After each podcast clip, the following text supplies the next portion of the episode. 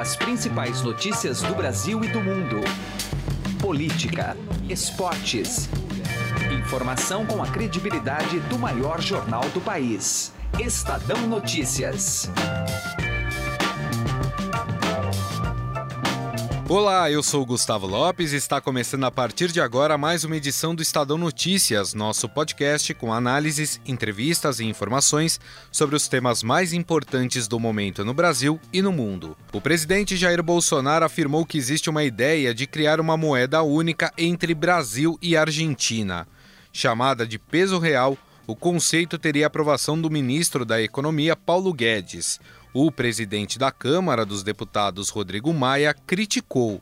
O assunto deve ser discutido entre empresários de ambos os países durante um encontro marcado para o próximo mês, no âmbito do Conselho Empresarial Brasil-Argentina. Nesta edição, falaremos da experiência europeia com o euro e a possibilidade de uma moeda única sul-americana, com o economista e diretor-geral da Fator Administração de Recursos, Paulo Gala. O Estadão Notícias é publicado de segunda a sexta-feira, sempre às seis da manhã, e você pode nos seguir e assinar gratuitamente nas plataformas iTunes, Deezer, Spotify, Google Podcasts e qualquer agregador de podcasts. Sejam bem-vindos e boa audição. Estadão Notícias. A XP Investimentos foi eleita a melhor assessoria de investimentos pelos paulistanos na pesquisa Datafolha. A assessoria está na essência e no DNA da XP, e esse importante reconhecimento reflete o compromisso em fazer os brasileiros investirem melhor por meio de uma assessoria especializada e transparente, que busca sempre os melhores investimentos de acordo com o perfil de cada cliente. Acesse xpi.com.br. XP Investimentos, mudando para sempre seu jeito de investir. Estadão Notícias.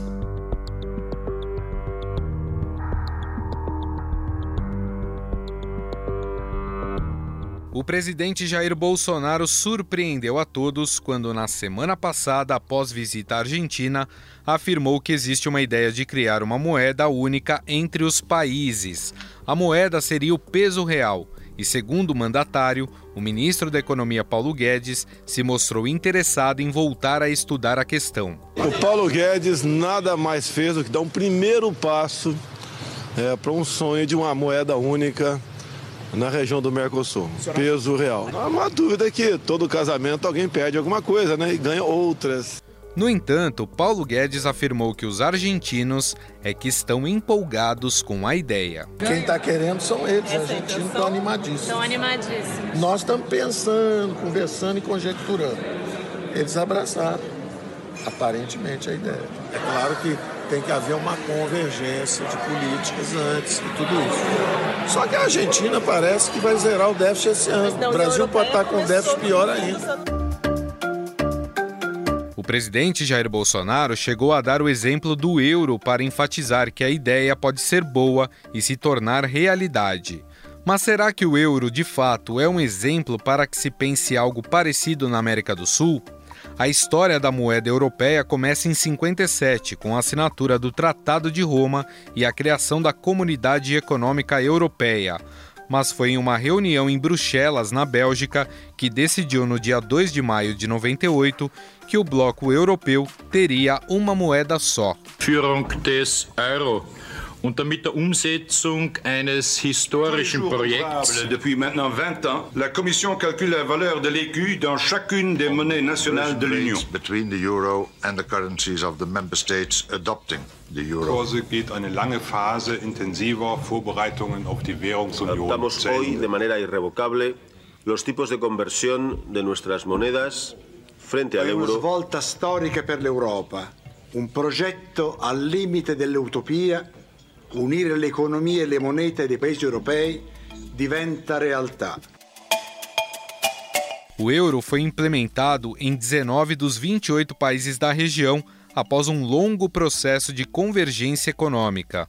Paulo Gala, economista e diretor-geral da Fator Administração de Recursos, lembra que a grande vantagem da moeda única na Europa foi a integração comercial entre os países. Sempre que você faz uma moeda única, o grande efeito, a grande vantagem de você fazer uma moeda única é, é o que os economistas chamam de integração comercial. Porque como você deixa de ter oscilação de preços de uma moeda para outra, né, no caso seria o peso para real ou do escudo português para o marco alemão, do marco alemão para o franco francês, você tira essas oscilações, então você facilita as trocas e facilita o comércio. Então aumenta o fluxo de comércio entre as regiões e os países que estão unificados.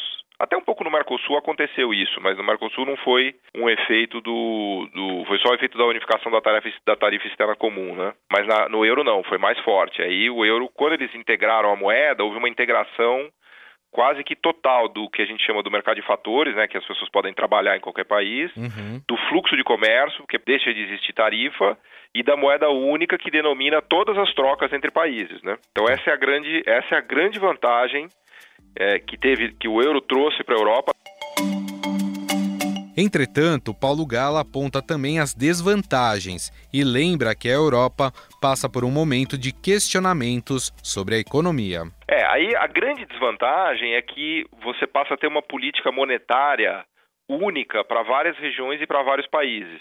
Então, em determinados momentos, vamos pegar no caso da Europa, em determinados momentos a Alemanha precisava subir juros porque a economia estava muito aquecida e a inflação estava acelerando, mas Portugal precisava cortar juros porque a economia estava desaquecida com, com deflação.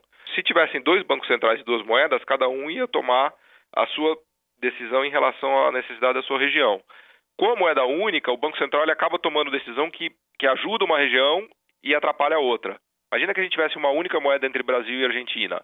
Só que no Brasil a gente precisasse aumentar juros porque a inflação está alta e na Argentina a gente precisasse cortar juros porque a inflação está baixa. Se tivesse um Banco Central único, a decisão que ele tomasse ia fatalmente ajudar um e atrapalhar o outro. A segunda delas é que quando você integra duas regiões, é, em geral, a que tem a parte industrial mais forte, que tem as economias de escala maiores, e que tem, portanto, uma maior vantagem industrial, tende a absorver as indústrias das regiões mais fracas, que é o caso europeu, em que a Alemanha meio que sugou o potencial, grande parte das indústrias do sul da Europa. Se você olhar a produção industrial da Alemanha pós-euro, ela aumenta 20% e do sul da Europa cai 20%. Porque como você agora tem estradas boas, não tem barreira comercial, tem a mesma moeda, é mais barato a Alemanha produzir os BMWs lá e exportar para Portugal do que montar uma fábrica em Portugal para produzir BMW. Então, no Brasil, em relação à Argentina, até seria bom, porque a nossa indústria é mais forte que a Argentina. Desse ponto de vista, o Brasil ele tem a indústria mais relevante da América Latina, com exceção do México. Então, nem seria má ideia, é, do ponto de vista do nosso desenvolvimento e expansão industrial, é, caminhar para um negócio desse. Mas a gente está muito longe disso, né? A verdade é essa, né? A gente está muito longe de, de ser capaz de conseguir integrar a América Latina e até mesmo o Brasil e a Argentina nesse ponto, né? O economista e diretor-geral da Fator Administração de Recursos recorda que demorou cerca de 30 anos para que a Europa implantasse a moeda unificada. Demorou mais de 30 anos. Eles é. começaram com aquele Benelux, que eram os acordos da Bélgica, Holanda e Luxemburgo, aí foram integrando um pouco a Alemanha com França. Foi um negócio muito, muito lento, assim. Eu diria para você que o time frame foi de 30 anos mesmo.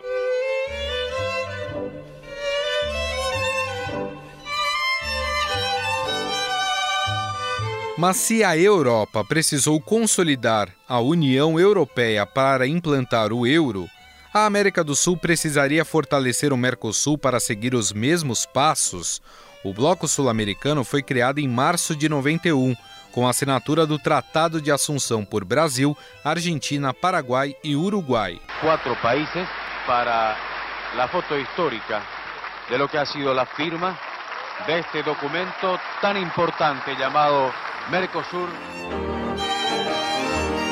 Paulo Gala lembra que já houve um período de prosperidade no Mercosul.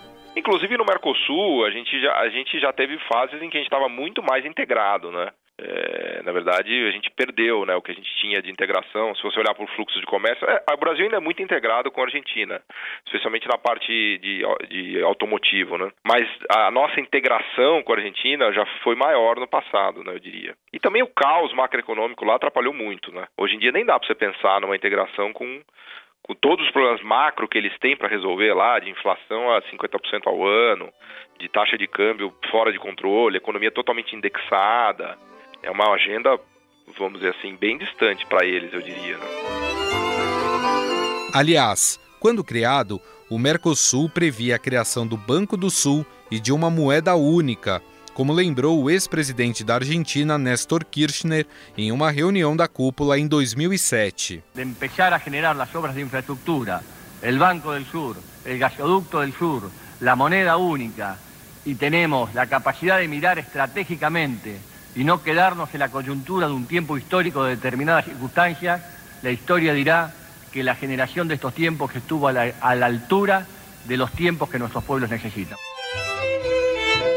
Mas afinal, dá para pensar em uma moeda unificada na América do Sul?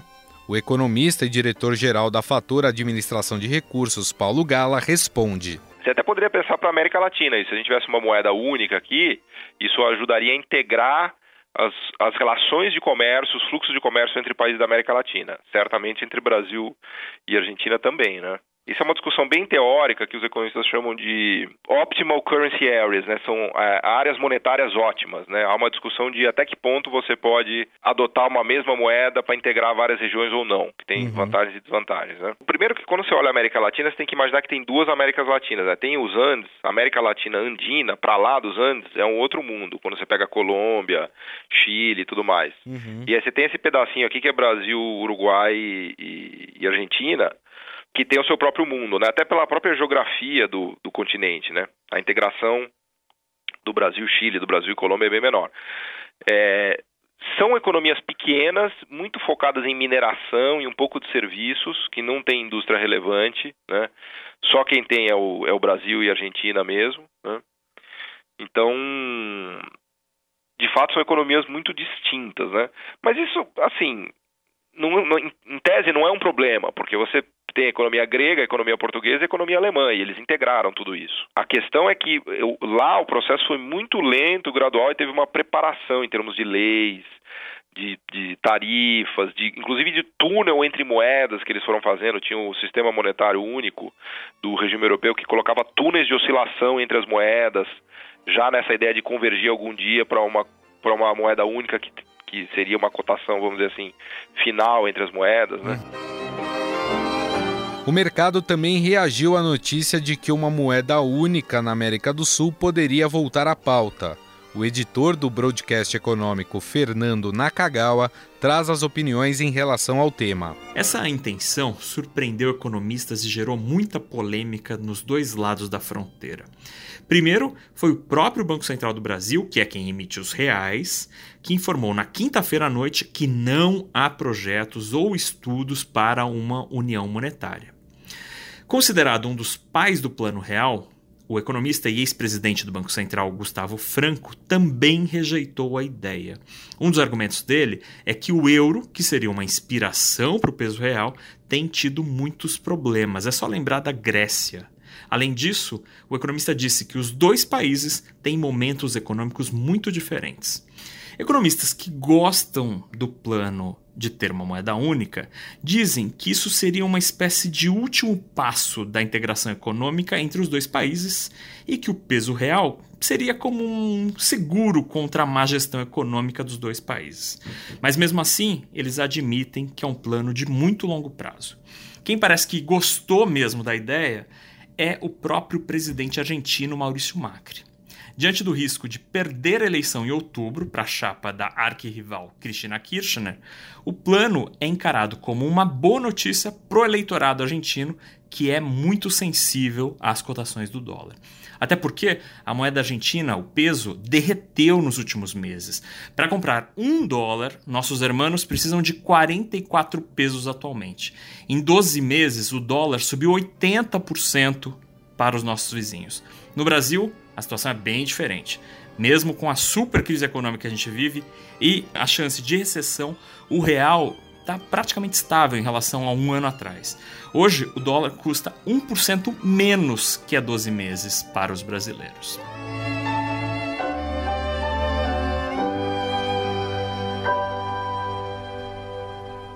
Estadão Notícias. Direto ao assunto com José Neumann e Pinto.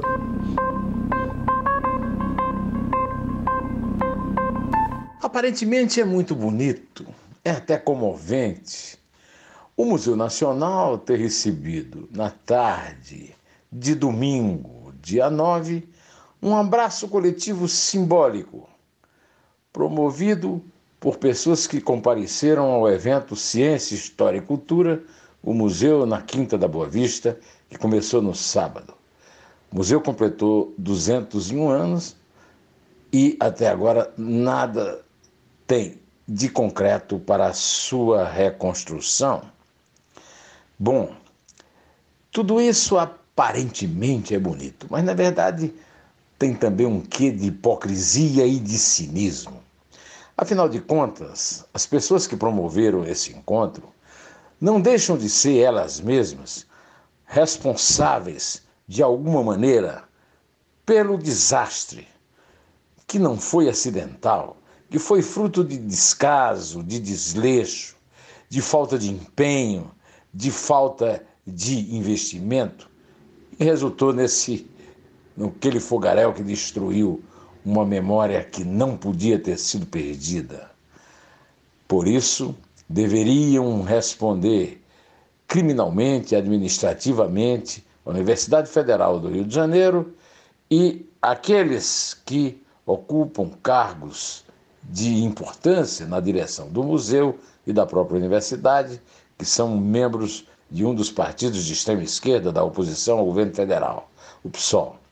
O governo federal, não o governo de Jair Bolsonaro, que não tem nada a ver com o incêndio que aconteceu durante o governo Temer, mas o governo federal, vendo desde os tempos de Sarney, de Collor, Itamar, Fernando Henrique, Lula, Dilma e Temer, né?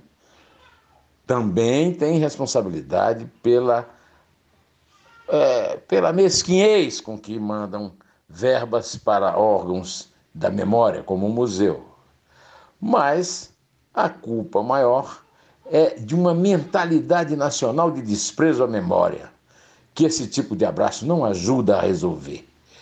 E é bom é, esclarecer que a universidade preferiu investir numa rádio. Né? É, e agora ficar dando abraço? Janeu Manipinto, direto ao assunto.